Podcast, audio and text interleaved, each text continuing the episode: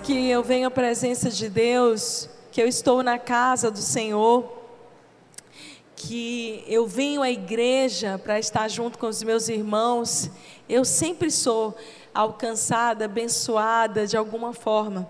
Eu nunca venho com meu coração de é mais um dia, é mais um culto, eu estou indo ali só para receber algo de Deus e nada vai mudar. Eu sempre tenho uma santa expectativa de que algo novo vai acontecer.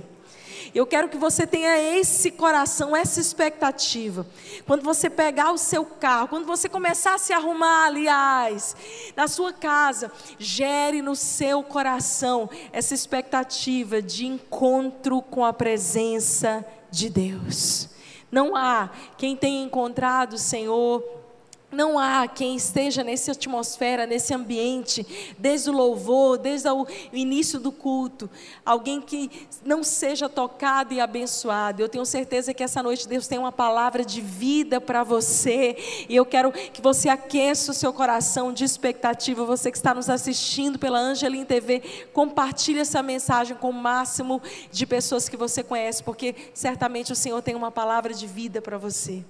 Esses dias eu estava pensando Quanto que nesse mundo meio louco, pós-pandêmico, que a gente está lutando aí para seguir a nossa jornada, a nossa vida. Todos nós tivemos a nossa vida, de uma certa forma, sacudida em muitos aspectos. Muitos aqui mudaram de profissão, de carreira, muitos aqui se encontraram em um novo projeto, muitos aqui descobriram a Deus e desenvolveram seu relacionamento com Deus de maneira mais profunda agora, nesses dias de pandemia, porque é, existem estudos que mostram os dois extremos. Isso aconteceu há um século atrás, na última pandemia mundial que ao mesmo tempo que há um aumento da depravação moral, um aumento da perdição do mundo e as pessoas numa uh, ilusão de ah, agora eu quero viver os meus dias, eu quero perder o,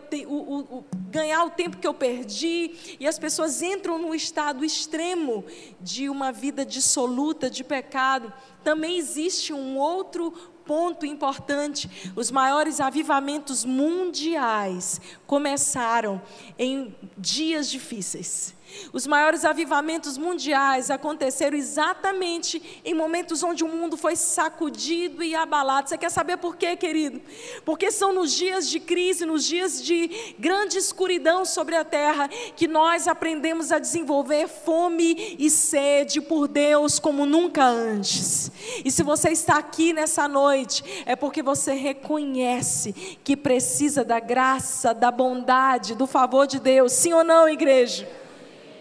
Eu amo quando a palavra de Deus nos diz, no livro de Hebreus, capítulo 12, que as coisas abaláveis seriam abaladas, para que as coisas inabaláveis permanecessem de pé.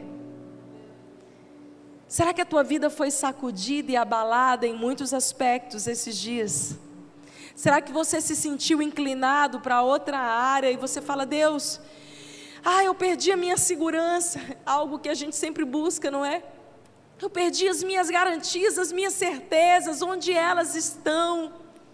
Numa época de tanta polarização no mundo, nós não podemos nos esquecer que a nossa segurança não está em nenhuma ideologia humana, em nenhuma pessoa ou figura, mas a nossa segurança está apoiada na rocha eterna, inabalável, na presença do nosso Deus Altíssimo e Soberano. Ele permanece no trono, o nosso Deus reina soberano. Não há o que temer, meu querido e minha querida. A nossa segurança está em Deus. Sim, é verdade. E diz assim: aquilo que é abalável vai ser provado pelas tempestades, pelos reveses da vida. Em Mateus 7, Jesus nos fala sobre os dois fundamentos: uma casa construída na rocha e uma casa construída na areia. E diz que sobre as duas virão fortes chuvas e tempestades. Jesus já havia dito: No mundo tereis aflições, mas tem de bom ânimo, porque eu venci o mundo. em dias de tempestades e chuvas fortes, a grande definição do que acontecerá com você é onde você está construindo e edificando a tua vida. E a minha pergunta para você nessa noite é: você está construindo a sua vida em coisas abaláveis? Ou você está decidindo posicionar a tua história naquilo que é firme e inabalável, que de geração em geração permanece eternamente? Nós temos um Salvador, nós temos um Senhor, Ele é a nossa esperança, nele está apoiada a nossa confiança. E Deus tem chamado um povo que é invencível, que é imparável, que é indesistível. Mas tudo que você precisa fazer hoje e agora é dizer: Deus, eu não quero mais viver as coisas de acordo com a minha vontade, mas que seja feita a tua vontade, não a minha aqui na terra, aqui na minha casa, aqui na minha vida, como é na tua, Senhor, assim como é no céu. Será que nessa noite eu tenho homens e mulheres que querem ser grandemente abençoados com a presença de Deus? Se esse é você, levanta a sua mão. Provavelmente você já assistiu um filme famoso do Homem-Aranha que diz: com grandes poderes, grandes responsabilidades. Vocês não assistem, não, gente? Filme assim? e é justamente sobre isso que eu quero pregar nessa noite. Com grandes bênçãos, grandes responsabilidades. Abre a tua Bíblia comigo no livro de Lucas, capítulo 1, e deixa aberta que nós vamos ler. Com grandes bênçãos, grandes responsabilidades. Eu não conheço alguém na história da humanidade que foi tão abençoada como essa mulher como essa pessoa. Eu não conheço alguém em todas as eras da história que recebeu a dádiva, o presente tão lindo como Maria, mãe de Jesus. Lucas 6, a partir do verso 26. Acompanha comigo a palavra de Deus diz: No sexto mês da gestação de Isabel, Deus enviou o anjo Gabriel a Nazaré, uma cidade da Galiléia, a uma virgem de nome Maria. Ela estava prometida em casamento a um homem chamado José, descendente do rei Davi. Gabriel apareceu a ela e lhe disse: Alegre-se, mulher muito favorecida, o Senhor está com você. Confusa, Maria tentou imaginar o que o anjo quis dizer. com isso, né? O que é ser muito abençoada, muito favorecida? Verso 30. Não tenha medo, Maria, disse o anjo, pois você encontrou favor diante de Deus. Ficará grávida e dará à luz a um filho, e o chamará Jesus. Ele será grande e será chamado Filho do Altíssimo. O Senhor Deus lhe dará o trono do seu antepassado Davi, e ele reinará sobre Israel para sempre o seu reino jamais terá fim. Maria perguntou ao anjo: Como isso acontecerá? Eu ainda sou virgem. O anjo respondeu: O Espírito Santo virá sobre você e o poder do Altíssimo a envolverá com a sua sombra. Portanto, o bebê que vai nascer será santo e será chamado filho de Deus. Além disso, sua parenta Isabel ficou grávida em idade avançada. As pessoas diziam que ela era estéril, mas ela concebeu um filho e está já no sexto mês de gestação. Pois nada é impossível para Deus. Maria disse: Sou a serva do Senhor, que se cumpra em mim tudo o que foi dito ao meu respeito e o anjo a deixou. Uau! A partir dessa conversa de um anjo com Maria, a história começa a mudar. A história começa a se dividir ali em antes de Cristo e depois de Cristo. Não há ninguém que tenha dividido a história como nosso Salvador Jesus. Quando Jesus vem, e a promessa do Messias, do prometido, do ungido, do Filho de Deus, que viria para salvar a humanidade. É interessante como Deus olha para a Galileia, um lugar esquecido no meio do mapa do mundo. Deus olha para um lugar improvável. Deus olha para uma moça entre os seus 14 e 16 anos. Uma menina que estava prometida como noiva a José. E o Senhor pega toda aquela impossibilidade para demonstrar o seu poder e a sua graça. Queridos, não é de hoje que Deus escolhe homens e mulheres improváveis, que estão se dispondo a ser resposta para suas famílias, para suas cidades, para sua geração. Homens e mulheres que se dispõem a carregar o projeto de Deus. Essa é uma noite, você que está nos assistindo agora ou depois, que Deus vai semear o seu coração e começar a despertar em você sonhos e projetos que não são seus, mas são dos céus para você. É isso mesmo, Deus quer engravidar você com os sonhos dele. Veja, quando Maria tem esse encontro com o anjo Gabriel, Gabriel estava trabalhando bastante, ele tinha acabado de revelar a Isabel ali, esposa de Zacarias, do sacerdote, que ela estava grávida, alguns meses se passaram, então ele se revela aquela menina chamada Maria. E você vê, quando nós pensamos, Senhor, o que é ser altamente abençoado? O que é ser altamente favorecido? Todos nós estamos em busca do favor e da bênção de Deus. Todos nós queremos uma bênção, queremos progredir, queremos ser bem-sucedidos na nossa vida, queremos ter uma vida abundante, queremos ter uma vida de sucesso, uma vida de realizações. Mas o que que é ser altamente favorecido e abençoado? Para Maria, ser conhecida como uma mulher altamente abençoada e favorecida custou tudo a primeira coisa que Maria precisou abrir mão, queridos, foi dos seus sonhos e projetos pessoais. É isso mesmo. Quando você começa a abraçar a missão e o chamado de Deus para a sua vida, isso vai custar de você algumas coisas. E você pode dizer, pastora, o quê? Me escute agora, Deus não quer alguma coisa de você, Deus quer tudo. Deus quer o seu coração por inteiro. Deus quer a tua família por inteiro. É por isso que Jesus vem e resume o primeiro mandamento ali em Mateus 22, quando ele diz: Amarás o Senhor teu Deus de todo o teu coração, com todas as tuas forças, com todo o teu entendimento. Deus quer você por inteiro. E até que Deus tenha você por inteiro, querido. Ah, Ele vai te cercar com o amor, com a graça, com o favor, para que você entenda que só há sentido na vida quando nós nos rendemos a Ele. Maria entendeu isso.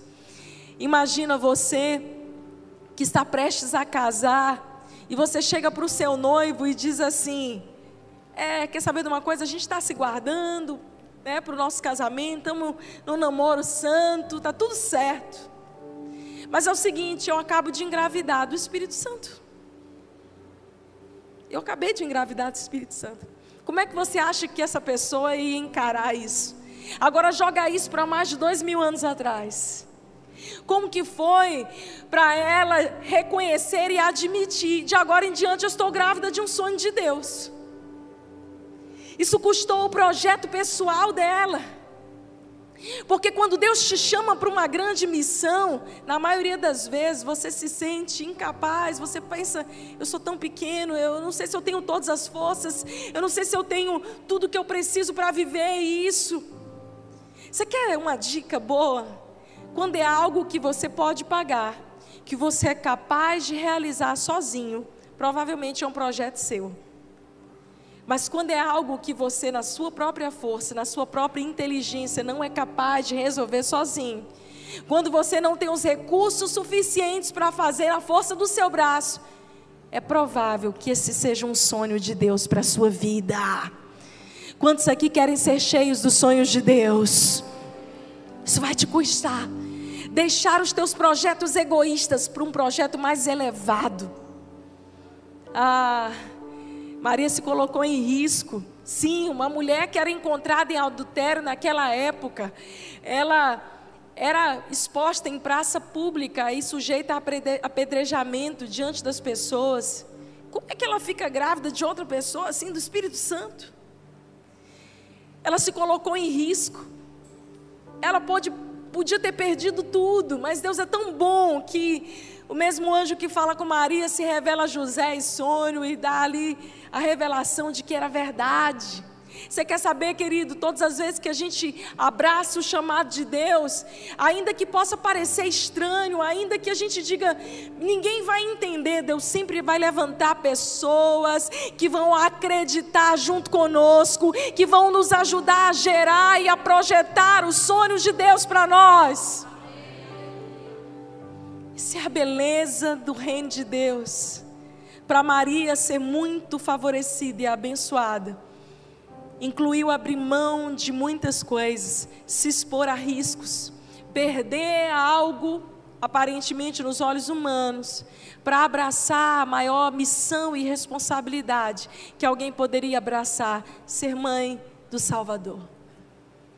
No mundo onde as pessoas dizem que ser invencível é ser alguém de altos resultados, de alta performance, de muitos seguidores. Ah, você quer ser, você está dando certo. As pessoas olham de uma maneira muito superficial. Esses dias eu recebi o, o carinho de alguém, eu sei que foi carinhoso. Alguém chegou para mim e disse: Pastora, uau, tu tá bombando, hein? E eu fiquei pensativa com aquilo e eu falei assim: Você está falando isso pelos seguidores das redes sociais, pelos resultados que você consegue ver. Para mim, tá bombando de verdade é ser conhecida nos céus, é poder deixar um legado nessa terra, é poder marcar a vida de pessoas, não com a minha marca, mas com a marca do Evangelho do Reino de Deus. Você quer ser bem-sucedido só de acordo com o padrão desse mundo, aquilo que é abalável, que as tempestades podem vir e destruir, que as chuvas fortes podem fazer ser derrubado. Dinheiro, fama, poder, tudo passa. Mas as palavras do Senhor permanecem para sempre. Deus te chamou para ser alguém invencível, inabalável, indesistível, imparável, porque você tem a sua história construída numa rocha firme, porque você não se deixa levar pelas circunstâncias, você está ali abraçado com as promessas de Deus. Pode vir chuva forte, pode vir tempestade, pode vir o que for, eu sei quem eu sou em Deus, nenhuma arma forjada contra nós há de prosperar, assim diz o Senhor. E o primeiro princípio que eu quero deixar para você nessa noite, sobre ser alguém invencível. Pastor, eu quero ser alguém invencível. Vamos pegar o exemplo dessa mulher tão cheia de Deus. Primeiro princípio. Abrace a grande missão de Deus para você, mesmo que você não se sinta capaz. Ah, queridos, eu não sei se você já viveu dias que você diz assim: eu não sou capaz para fazer isso aí, eu, eu não tenho todas as ferramentas, eu nem sei como lidar com essa situação, eu não sei como é que eu vou fazer isso. Vocês acham que Maria tinha ideia do que seria? Ela simplesmente disse: Senhor, que se cumpra em mim o teu querer, aqui está a tua serva eu não sei como vai ser, eu não sei dos desafios que estão para vir diante de mim. Mal sabia ela que seria perseguida, que teria Jesus ali, literalmente no estábulo, no meio do nada. Mal sabia ela das dificuldades que viriam com o fato de ter abraçado uma grande missão. Mas ela disse sim, porque ela confiava em Deus. É interessante que ela estava no seu lugar de oração, ela estava no seu lugar, o lugar que ela era conhecida de Deus. Você quer ser alguém que conhece a Deus e que é conhecido do seu Deus, esteja aos pés do Senhor dia após dia. Deus não te chamou, meu querido, minha querida, para você vir à igreja, é isso mesmo. Deus te chamou para que você seja a igreja e as portas do inferno não prevalecerão contra a igreja do Senhor. Quem é a igreja do Senhor somos nós que, unidos em um só propósito, estamos saindo dessas quatro paredes para proclamarmos a verdade do Evangelho. Nós carregamos a boa notícia que esse mundo tanto precisa. Jesus Cristo veio ao mundo, Ele é o nosso Salvador. Você quer dormir essa noite mal? É só você chegar em casa, ligar a sua televisão no Fantástico. Eu te garanto que você vai ficar deprê. Te garanto. Mas você quer ser todos os dias abastecido por uma boa notícia? A Bíblia diz que o Evangelho, o significado de evangelho do grego significa boas notícias. Você quer uma boa notícia diariamente? Abra a palavra de Deus. Enquanto tem muita gente abrindo Facebook, você vai colocar a sua face no book. É isso. Coloca a face no book. Come, começa a colocar o seu coração, o seu rosto aqui todos os dias. E aí você vai ver como seu coração vai ser abastecido, fortalecido, você vai se tornar alguém invencível, abraçando uma grande missão, mesmo que não se sinta capaz. Maria diz assim para o anjo: Como é que vai ser isso? Eu sou virgem. Ela apresentou uma impossibilidade lógica. Eu não sei se você tem esse tipo de conversa com Deus. Eu tenho. Quando Deus me fala algo assim, um grande desafio, eu vou logo apresentando a minha lista de impossibilidades. Eu lembro quando o Senhor nos chamou para Teresina, eu preparei uma lista. Eu fui para o meu quarto orar e eu falei: Senhor, eu não sou boa nisso, eu não sei isso, eu não sei fazer aquilo. Portanto, eu não acho que eu sou a melhor pessoa para esta missão. De verdade que eu fui fazer isso com Deus. Porque eu queria lembrar a Deus de que eu era uma péssima escolha. A gente lembra de vez em quando a Deus, às vezes sem nem perceber. Eu não sei, eu não posso, eu não sou capaz. Maria disse para o anjo: Como é que vai ser isso? Eu tenho uma impossibilidade natural, não tem como eu engravidar. E então o anjo diz algo para ela que eu quero dividir com você nessa noite. Ei, descerá sobre ti o Espírito Santo e o poder do Altíssimo te envolverá.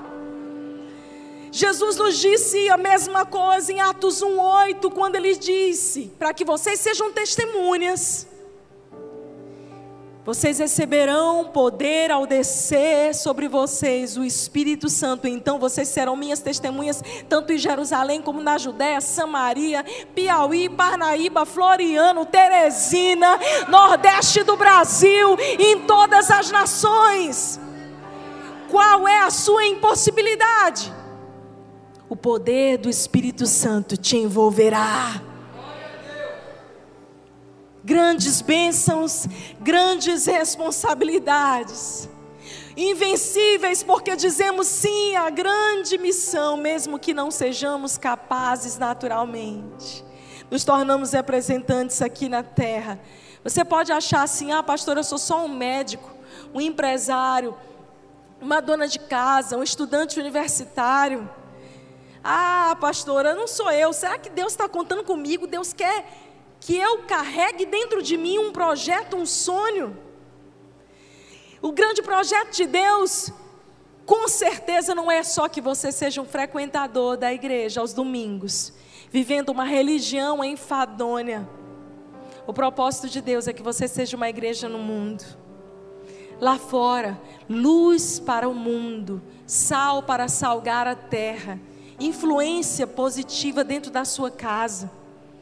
Às vezes a gente vem para a igreja como quem tem a bateria do celular viciada. Não sei se você já teve algum celular de bateria viciada. Alguém aí, outro de meu estava assim. A gente bota para carregar, deixa lá horas, mas ele só carrega 40%, é ou não é?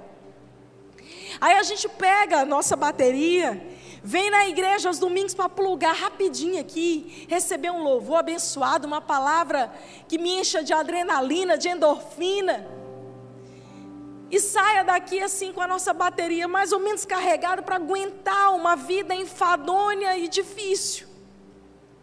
Aí se a gente carregou só 25%, não, eu tenho que voltar quarta-feira de esperança. Eu preciso me abastecer que eu já estou com a bateria fraca, eu estou passando mal. Aí se a bateria durou mais um pouquinho, você fala, não, de domingo em domingo eu vou lá, dou um cheirinho em Jesus. saio adrenalizado, vou viver uma semana. Ei, querido, Deus não te chamou para vir com a sua bateria aí viciada para carregar e dar uma carguinha. Deus te chamou para que você seja uma bateria Ultra Power Mega Max. Você vai ser tão cheio, tão carregado da glória de Deus que você vai sair a carregar outras pessoas lá fora. Dá um glória a Deus bem forte.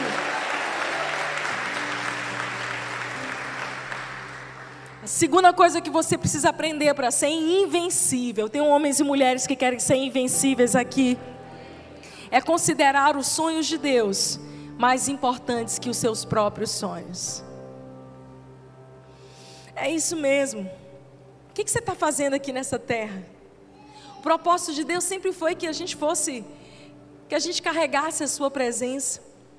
No Antigo Testamento, Existia um grupo de sacerdotes chamados levitas. E a cada vez que a tenda, o arraial se movia, né, porque eles estavam peregrinando no deserto do Egito até chegar na terra prometida, ficaram ali 40 anos, literalmente rodando em círculos. Todas as vezes que a ordem era do Senhor era para que eles marchassem, levantassem o seu arraial, ia na frente aqueles levitas carregando nas suas quatro alças, aquela arca quadrada, retangular. E aquela arca era símbolo da presença de Deus e só era permitido pela lei que, elas fossem que ela fosse carregada nas costas dos sacerdotes. Acontece que a palavra nos diz já no Novo Testamento, lembra? O Antigo Testamento é uma sombra daquilo que seria revelado através de Jesus na nova aliança, a partir do Novo Testamento. 1 de Pedro 2, a palavra de Deus diz: Nós somos geração eleita, sacerdócio real, nação santa, povo de propriedade exclusiva de Deus, a fim de proclamarmos o seu santo nome nessa geração. Nós não temos mais uma arca, um baú de madeira, mas nós continuamos a ser aqueles comissionados por Deus para carregarmos a presença de Deus nas nossas vidas. Naquela época a instrução era que eles andassem seis passos. E no sétimo passo eles parassem para oferecer um sacrifício de adoração a Deus. O número seis na Bíblia é o número do homem. Deus estava nos ensinando uma tipologia desde o Antigo Testamento, que na nossa humanidade, na nossa força, nós não vamos conseguir ser bons representantes de Deus na terra. Que na nossa força e na nossa humanidade nós não vamos de fato conseguir carregar a presença de Deus para dentro dos nossos lares. É um lugar difícil de pregar dentro da nossa casa. Mas fácil pregar na rua, que o povo não conhece a gente de verdade. É por isso que a palavra diz que no sétimo passo eles ofereciam um sacrifício, o número sete, o número da perfeição, o número de Deus. É Deus dizendo: Ei, querido, o meu poder se aperfeiçoa na sua fraqueza. Na sua força você não pode. Na sua força você não pode cumprir essa missão, esse chamado. Você não pode ser um representante à altura do que Deus precisa, mas sendo revestido do poder do alto, você pode todas as coisas naquele que te fortalece. É a força do Senhor sobre você. Ah, alguém invencível. Terceiro princípio. É alguém que carrega uma obediência absoluta. Absoluta. Fé é sobre obediência, é sobre entrega. Maria precisou abrir mão e de maneira absoluta e imediata, ela disse sim para os sonhos de Deus. Ela se arriscou a sua vida, a sua família a sua comunidade. É porque ser altamente favorecido e tão abençoado vai querer, requerer algo de você. A gente está muito com a mentalidade limitada, sabe, querido? A gente vem à igreja para receber uma bênção. A gente procura a Deus para ser abençoado. Eu preciso que você preste atenção no que eu vou te dizer agora. Porque Deus não deseja só te dar uma bênção, Deus deseja te tornar uma bênção.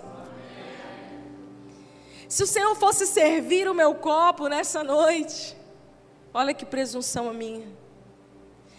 Certamente ele não encheria essa caneca.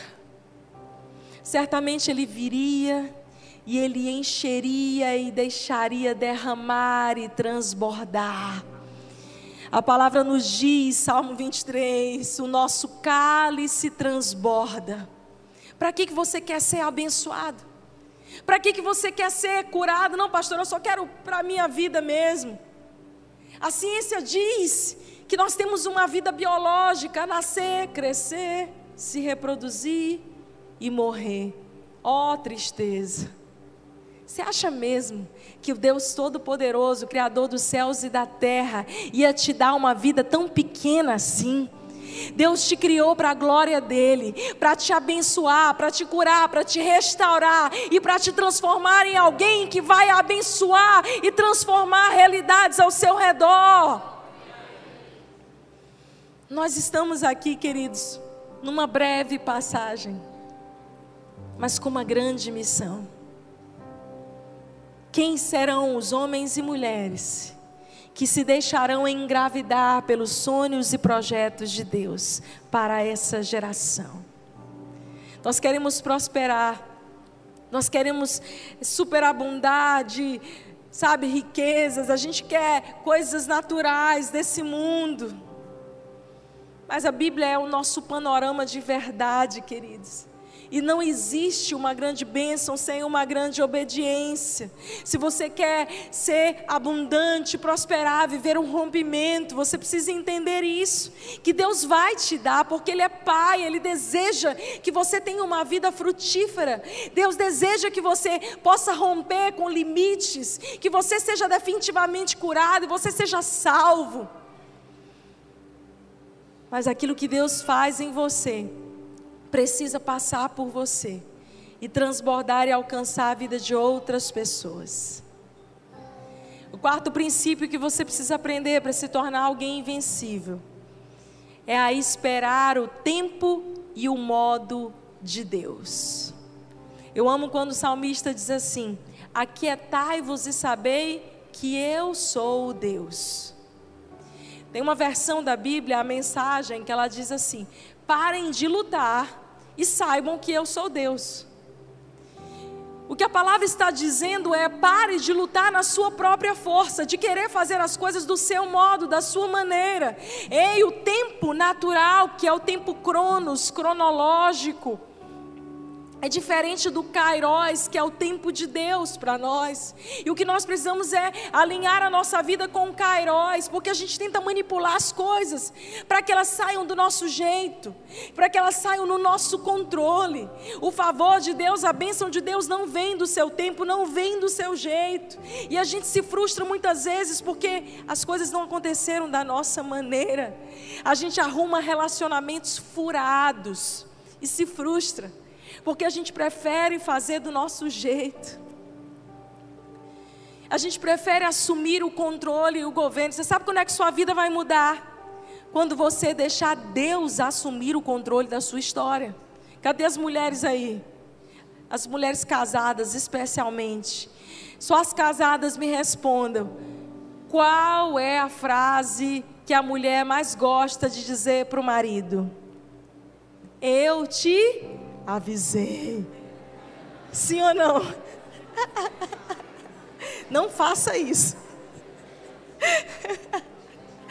Se na sua casa é assim, cadê as mulheres casadas que andam no banco do passageiro, gritando com o marido: não dobra para ir, vai para a direita, vai por esse caminho, vai mais devagar. Não, tu está muito lerdo, anda mais rápido. Esses dias eu estava voltando de Fortaleza com o pastor e eu já sei esse caminho decorado, mas ele inventou de colocar o GPS. E eu falei para ele assim, amor, o GPS está errado, confia em mim. Gente, o GPS levou a gente numa furada tão grande né?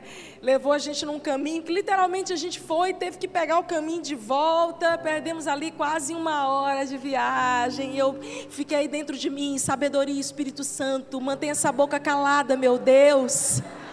Não me deixa dizer aquela frase. Eu te avisei. Mas a verdade é que a gente quer fazer a mesma coisa com Deus, é ou não é? Jesus não vai para aí, não, Senhor. Esse caminho aqui que eu escolhi é melhor, o meu jeito é melhor, a minha forma é melhor. Não, Senhor, se o Senhor pegar esse caminho, isso vai mudar a rota da minha vida. Eu não tinha planejado isso. Acontece, meu querido, é que a vontade de Deus ela é boa, agradável e perfeita e ela é muito melhor do que a sua. Você quer ser alguém invencível? Seja alguém que abre mão do seu jeito para receber o jeito, a vontade de Deus. Às vezes a gente fala assim: Ah, Senhor, o Senhor está demorando. Eu já te pedi a restauração do meu casamento. Né? A gente só muda o nosso discurso religioso. Que antigamente era assim: São Longuinho, São Longuinho. Se não sei o que, eu dou três pulinhos. Não era assim? Ou então você pulava onda na virada do ano, do dia 31 para o dia 1. Não vou pedir para levantar a mão. Quem já fez isso? A gente só muda o nosso discurso. Agora a gente vem para a igreja e diz assim: Senhor, é o seguinte, eu quero um novo emprego. Eu quero a restauração do meu casamento. Então é o seguinte: eu vou entrar no jejum, nesse tal de jejum dessa igreja Angelim. 21 dias. E 21 dias só tem que me responder. Eu vou subir um monte três vezes. Eu vou fazer tantas orações. Eu vou ficar de joelho no caroço de milho. E a gente vai tentando barganhar com Deus, como se o Senhor fosse o nosso gênio da lâmpada, para fazer a nossa vontade. E quando não é do nosso jeito, da nossa maneira, muitas vezes a gente se frustra. Ah, Deus ainda não fez. Deus ainda não respondeu. Você quer saber a quinta coisa para você se tornar alguém invencível, grandemente abençoado? Não desista dos sonhos de Deus, custe o que custar. Não abra mão dos sonhos de Deus para a sua vida. Como eu já vi, tanta gente boa, tanta gente querida, tanta gente que queria tanto fazer a vontade de Deus, desanimar no caminho abrir mão de coisas lindas de Deus, porque as coisas não aconteceram do seu jeito, no seu modo. Eu lembro que quando eu me converti, eu comecei a ler a Bíblia assim, eu comia a palavra. No primeiro ano de convertido, eu li a Bíblia três vezes. Eu tinha muita fome, eu sempre gostei de estudar. Eu falei, agora eu vou estudar esse negócio aqui que eu vou aprender. Tudo que Deus tem para mim. Todo o meu tempo perdido, nos 19 anos de vida, eu achei já que eu estava atrasada, eu estava velha. Mal sabia eu, coitada. Eu falei, eu vou ter que ler essa Bíblia, eu vou ter que entender esse negócio do que Deus diz para mim. E eu lembro de começar a estudar a palavra, entender o significado de pecado, de perceber que muitas das minhas decisões foram decisões fora da vontade de Deus e que por isso eu estava vivendo as consequências daquilo. E uma palavra me chamava a atenção: iniquidade. Quem aqui sabe o que é iniquidade? Eu achava que era um pecado cabeludo. Falava, iniquidade deve ser aqueles pecados assim, pecadão mesmo, coisa feia. Mas eu descobri, queridos, que iniquidade é quando nós resolvemos colocar a nossa vontade acima da vontade de Deus. Iniquidade é quando você não conhece o seu Pai, o seu Deus, e você decide obstinadamente assumir o controle. Você está todo arrebentado, a vida está toda arrebentada, esburacada, mas você prefere não largar o osso. Deixa eu te dizer uma coisa: a coisa mais inteligente que você faz da sua vida é entregar o controle da tua história hoje, agora, Jesus. Essa é uma entrega diária. Ela não acontece só uma vez. Por isso que Jesus diz: Apartai-vos de mim, vocês que praticam iniquidade, porque eu não vos conheço. Essa palavra conhecer do grego gnosco significa: vocês não têm intimidade comigo, vocês não conhecem o meu coração. No máximo você conhece uma religião. Ah, queridos, Religião não pode mudar a nossa vida, mas um relacionamento profundo com Deus pode mudar toda a nossa história. Você quer ser alguém invencível, alguém grandemente abençoado? Abrace a responsabilidade de dizer: Eu não vou desistir dos sonhos de Deus para a minha vida, custe o que custar. Eu vou parar de tentar agir na minha própria força, num misto de meu esforço natural. Ou coisa que a gente tem deixado de lado é uma palavrinha chamada espera e confiança. Esperar em Deus.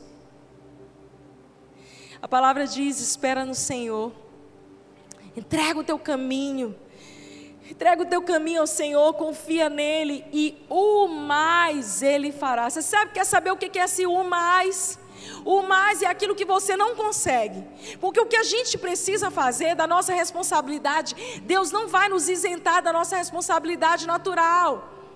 Mas o mais aquilo que você não pode, não tem condições e não sabe como fazer, o sobrenatural. Será que tem alguém que precisa do sobrenatural aqui, do milagre? Esse o mais Deus já liberou para você.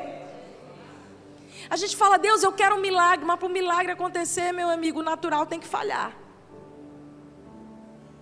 A gente fica orando, Deus, eu quero um milagre, eu preciso de um milagre. Precisa mesmo? Para milagre acontecer é porque você, com as suas próprias forças, não consegue. E é bem aí que você precisa do o mais de Deus, a ação sobrenatural do Senhor. O sexto princípio que você precisa aprender para ser alguém invencível é confiar na direção de Deus e não se deixar distrair. Será que você tem se levado pelas circunstâncias da vida? A verdade é que o inimigo das nossas almas vai fazer de tudo para nos distrair, gente, para roubar a nossa esperança, para fazer a gente meter os pés pelas mãos e fazer as coisas do nosso jeito. O inimigo está tentando ferrenhamente desencorajar você e fazer você abrir mão de coisas lícitas, coisas lindas.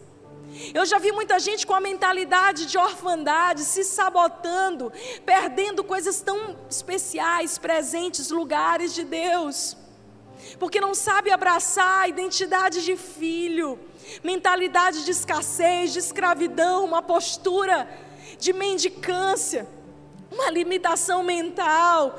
Eu amo quando a palavra diz: Eu é que sei que pensamentos tenho a vosso respeito, pensamentos de paz e não de mal, para dar a vocês um futuro e uma esperança. Você sabe o que, que nós precisamos? É de um transplante de mentalidade, é pegar a mentalidade de Jesus. Eu amo, Paulo diz: Nós, porém, temos a mente de Cristo. Coloca a mão na tua cabeça aí, meu querido, e diga: Eu tenho acesso a mente mais poderosa, criativa e amorosa de todas. Você e eu temos acesso à mente de Cristo, ao coração do Pai para essa geração. Não se deixe distrair, querido. Oh, o diabo vai tentar distrair você do seu propósito. É interessante que Estatisticamente, a maioria das perdas gestacionais, dos abortos, acontecem no primeiro trimestre.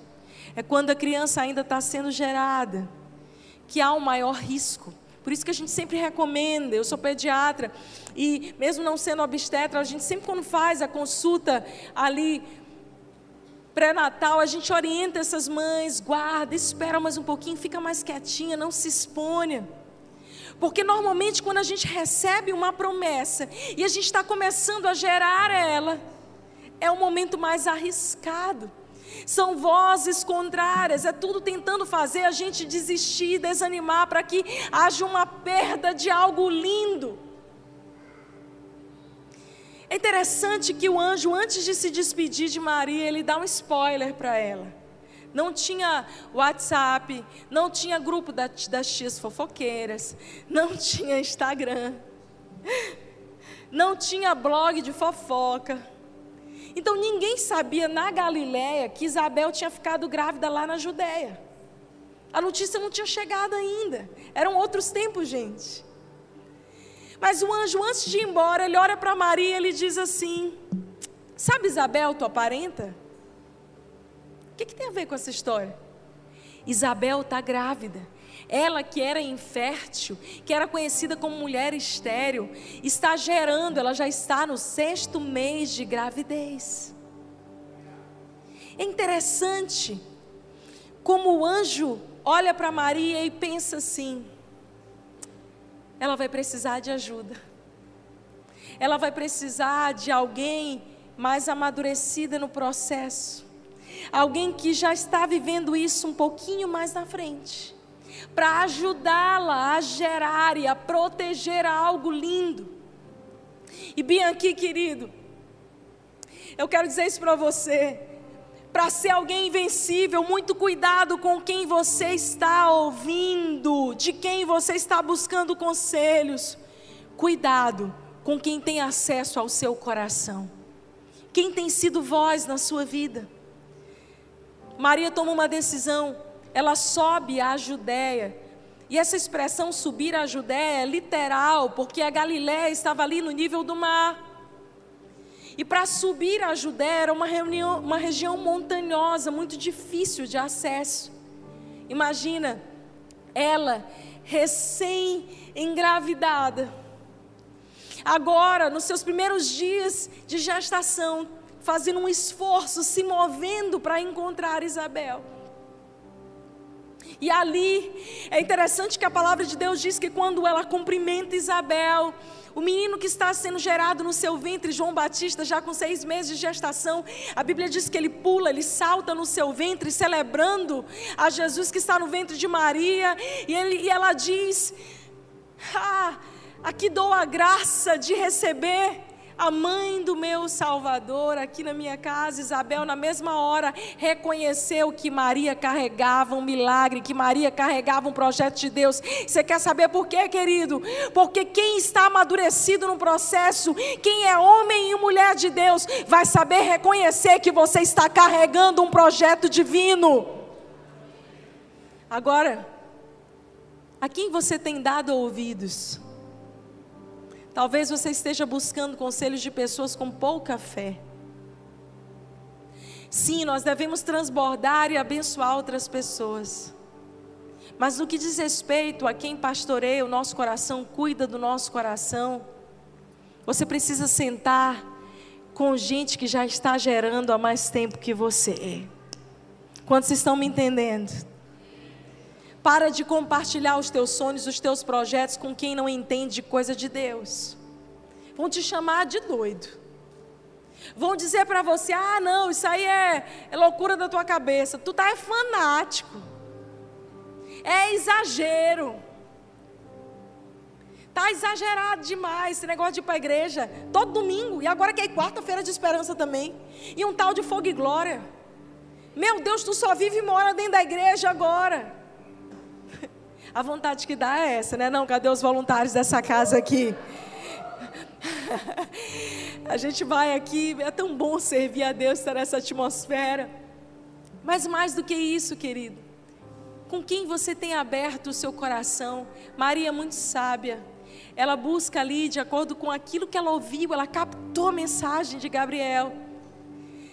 E ela se move para a Judéia, ela se esforça para ter comunhão, ela se esforça para buscar ajuda, e ela fica ali durante três meses, o primeiro trimestre da sua gestação. É o tempo que Isabel termina a sua gestação. Muito provavelmente, Maria presenciou o nascimento de João Batista. Ela viu Isabel dando a luz, e Deus é tão lindo, querido, que sabia que, que Maria ia precisar ver e presenciar alguém dando a luz, porque mais na frente seria ela sozinha, junto com José, no meio do nada, precisando dar a luz. Se ela não tivesse visto, se ela não tivesse presenciado, ela provavelmente estaria desesperada. Talvez você esteja aqui ou esteja me assistindo, você se sente desesperado porque você não sabe como dar à luz alguns projetos, você não sabe como dar à luz alguns sonhos que você sabe que é de Deus para você. Ei, procura quem está adiantado no processo, procura conselho de quem está gerando para Deus. Para de dar ouvidos a gente sem fé. Para ser alguém vencível, você vai precisar procurar essas pessoas. Tem um ditado popular, não é versículo, tá, gente? Que diz assim: Diz-me com que andas, que eu te direi quem é. Eu lembro de uma amiga minha, ela não era cristã ainda, e ela sabendo que eu sou pastor, ela chegou para mim querendo falar de Bíblia e disse: É, Flávia, porque a Bíblia diz, né? Eu, olha, tá lendo a Bíblia. Dize-me com quem andas, que eu te direi quem és. Aí eu fiquei pensando: eu digo ou não digo que isso não está na Bíblia? Mas o sentido é bem bíblico. Em outro texto, Paulo fala que as más companhias corrompem os bons costumes. É muito verdade isso. O ambiente que você está pode mudar o seu coração e modelar o seu coração, quem você está ouvindo, as vozes que estão ali literalmente apacentando o seu coração. Ei, você está fazendo certo, estando na igreja e conectado, ouvindo a palavra de Deus, porque essa palavra vai te ajudando a gerar e tocar fogo no teu coração para não desistir dos sonhos de Deus. Quantas vezes eu estava prestes a abrir mão de projetos lindos de Deus na minha vida, e foi na igreja, através de homens e mulheres de Deus, que eu recebi aquela palavra: não para, Flávia, continua a crer. Quantas vezes em ambientes proféticos, o nosso coração é protegido de nós mesmos e da nossa incredulidade. Ah, querida, outra coisa que você vai precisar aprender é que para ser alguém invencível, Oitavo princípio: você não pode ter medo das trevas e nem das resistências. Você quer saber? Todas as vezes que você disser assim, eu quero viver o sonho de Deus para minha vida, imediatamente você vai começar a enfrentar a resistência. Uma vez uma irmã chegou para mim aqui do lado chorando, disse, pastora, estou muito triste. Fala, minha irmã, vamos orar e tal. Ela disse, o diabo está com muita raiva de mim. Ele está me perseguindo, o inimigo se levantou. Eu olhei para ela com muito amor e carinho e disse: Me conta uma novidade agora. Porque essa aí eu já sei. Todas as vezes que a gente decide sair da maioria, de ser alguém comum, alguém que não está nem aí para o projeto de Deus, imediatamente o inimigo das nossas almas vai projetar coisas para nos paralisar. E veja, quando Maria decidiu abrir ah, o seu coração e disse sim para o projeto de Deus, logo depois veio o decreto de Herodes. E o decreto dizia: todos os meninos do sexo masculino, uau, primogênitos deverão ser mortos.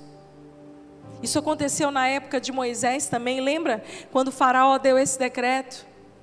Olha bem aqui para mim, eu nem ia dizer isso agora, mas eu creio que é de Deus. Todas as vezes que uma geração está prestes a viver algo poderoso, o inimigo sempre vai atacar as nossas crianças, especialmente os nossos meninos, mexendo com a identidade dos nossos meninos, tocando na pureza das nossas crianças. Eu creio que nós estamos às portas para viver um grande avivamento mundial que precederá a vinda de Jesus. E não é à toa que o inimigo está investindo contra as nossas crianças. Esse ataque feroz sobre os nossos filhos, sobre os nossos princípios e valores. Ah, queridos, muita gente vê isso com desânimo. Olha as trevas, o mundo é mal. Me conta uma novidade. Isaías 60. Levanta e resplandece, porque a glória do Senhor já raiou sobre ti. Nunca a luz temeu as trevas, mas as trevas temem o avanço da luz. Nós carregamos essa palavra, a tocha viva da palavra de Deus. É você que pode ser luz para dentro da sua família. A partir de você, a história pode começar a mudar. A palavra nos diz em Êxodo 20, primeiro mandamento que o Senhor ferirá com maldição até a quarta geração daqueles que lhe desobedecerem, mas abençoará até mil gerações daqueles que decidirem por Ele, daqueles que decidirem entregar a sua vida a Ele. Ei, eu não sei como é que foi a tua história até agora, mas eu sei que a partir de você, da sua decisão, a história dos teus filhos, dos teus netos, da tua descendência pode ser diferente. E você pode dizer assim, mas pastora, eu? que sou incapaz, eu, eu não tenho essa garra toda, essa força toda. Querida pessoa menos provável para estar aqui pregando para vocês sou eu. Deus literalmente escolheu alguém que não cresceu na igreja, que era cética, crítica, e me encheu de fogo, de paixão e transformou a minha história. Se Deus pôde fazer na minha vida, olha bem aqui para mim, pode ter certeza que Deus pode fazer na tua vida também. Homens e mulheres que abriram seu coração para viver a vontade de Deus. Não tenha medo da resistência, das trevas, das lutas. Maior é aquele que está em nós do que aquele que está no mundo. Vamos trazer à memória aquilo que nos dá esperança. O nono princípio para você ser alguém invencível. Pare de falar da sua montanha e comece a falar para a sua montanha. Marcos 11, 22 e 23, a palavra de Deus diz: se você tiver uma fé de um tamaninho de um grão de mostarda, você dirá para esse monte: passa daqui para colar, e ele passará, ele será lançado no seio dos mares. A gente fica falando das nossas lutas, das nossas montanhas, dos nossos gigantes, e muitas vezes é a gente que dá mais moral para o inimigo do que para a atuação de Deus na nossa vida. Para de ficar falando da tua montanha e começa a dar ordem para ela, no poder do nome de Jesus. Gigantes, montanhas, impedimentos, resistências sejam removidos pelo poder da palavra de Deus. Ser alguém invencível, ser alguém posicionado, que carrega essa grande bênção e uma grande responsabilidade. Por último, para que você seja alguém invencível. Deseje tanto a presença de Deus, a ponto de você se tornar confiável, confiável, para ser elevado a lugares altos. Maria só estava no lugar rotineiro dela, todos os dias orando ao Senhor. E ela foi encontrada no seu quartinho de oração ela não estava fazendo nada humanamente extraordinário, mas ela estava construindo a sua história com Deus de maneira extraordinária no lugar secreto. O Senhor a visita e dá a ela a grande missão e responsabilidade de ser a mãe do nosso Salvador Jesus, aquela que carregaria o Filho de Deus. Uma menina da Galileia Deus faz assim. O favor de Deus vai colocar você em lugares que você nunca imaginou estar. Você crê nisso? Vai abrir portas inimagináveis. O favor de Deus virá sobre você e vai te dar tudo aquilo que você precisa para realizar o propósito dele aqui na terra. Está na hora da gente parar de vir à igreja, irmãos. É isso mesmo. Pare de vir à igreja e se torne a igreja. E seja alguém que se reúne aqui nessa atmosfera, nesse ambiente, que é cheio do poder do Espírito e que sai por essas portas para reluzir a glória de Jesus por onde você for. Essa noite Deus está procurando homens e mulheres que podem ser engravidados com os seus sonhos e os seus projetos. Gente que vai dizer assim: Senhor, eu não sei como, eu não sei como, mas eis aqui o teu servo, a tua serva, que se cumpre em mim o teu querer. Que se cumpra na minha família o teu querer, Senhor. Existem promessas de Deus para a minha vida que eu também continuo sem saber como, como vai ser. Como é que vai ser? Mas esse meu tempo de caminhada com Deus, de uma coisa eu sei: a vontade dEle é muito melhor do que a minha. Ainda que eu não saiba como vai ser, em que tempo vai ser, de que modo será, eu sei que o meu Pai tem a minha vida no controle das Suas mãos, de que eu estou guardada e protegida como menina dos Seus olhos. Você é menina dos Seus olhos, é pupila de Deus. Não fala sobre esse termo, não é falando só para as mulheres, não. Está falando da pupila, do nosso olho. Alguém que é protegido e guardado.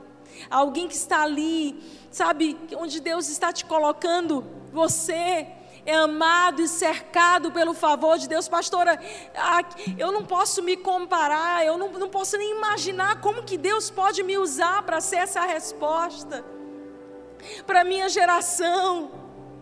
Querido, o favor de Deus vai te levantar nesses lugares. Eu amo quando a palavra de Deus diz em Isaías 61. O Espírito do Senhor soberano está sobre mim, pois o Senhor me ungiu para levar boas novas aos pobres. Ele me enviou para consolar os de coração quebrantado e para proclamar que os cativos estarão em liberdades e os prisioneiros soltos. Deus enviou você, o Espírito do Senhor está sobre ti. E Ele vai te dar a graça para solucionar todos os dilemas e desafios que você tem lá fora para que você seja cheio e empoderado. A gente vai falando numa época de empoderamento. Não, não esquece empoderamento de acordo com a ideologia desse mundo. Esquece sucesso de acordo com os planos dessa terra. O sucesso que Deus tem para ti, o empoderamento que os céus têm para ti é muito mais elevado. Eu é que sei que pensamentos têm a vosso respeito. Pensamentos de paz e não de mal. Nós vamos orar agora, querido. Eu quero que você entenda algo. Quantos querem ser abençoados por Deus? Graças a Deus as mãos não diminuíram até o final da pregação. Toda bênção que Deus te der vai requerer de você essa grande responsabilidade. Esse dizer sim, mesmo que você não entenda como como Maria sem titubear, disse: Eis aqui a tua serva, que se cumpre em mim, Senhor, o teu querer. E logo depois do seu encontro com Isabel é lindo, porque depois que ela é cuidada, que ela está ali com alguém adiantada no processo, tem um salmo. Eu quero te convidar depois a ler esse salmo, é um cântico de Maria, magnificar um dos, mais, um dos salmos mais bonitos da Bíblia. Quando ela fala: Minha alma engrandece ao Senhor. Ah, querido, quando você abrir a sua vida para ser literalmente alguém que vai carregar os projetos de Deus para sua casa, para sua família, para sua geração, você não vai ter palavras para agradecer. É você que vai chegar num dia e vai dizer assim: Deus, obrigada Obrigada, porque no meio das minhas impossibilidades o Senhor me escolheu e eu disse sim.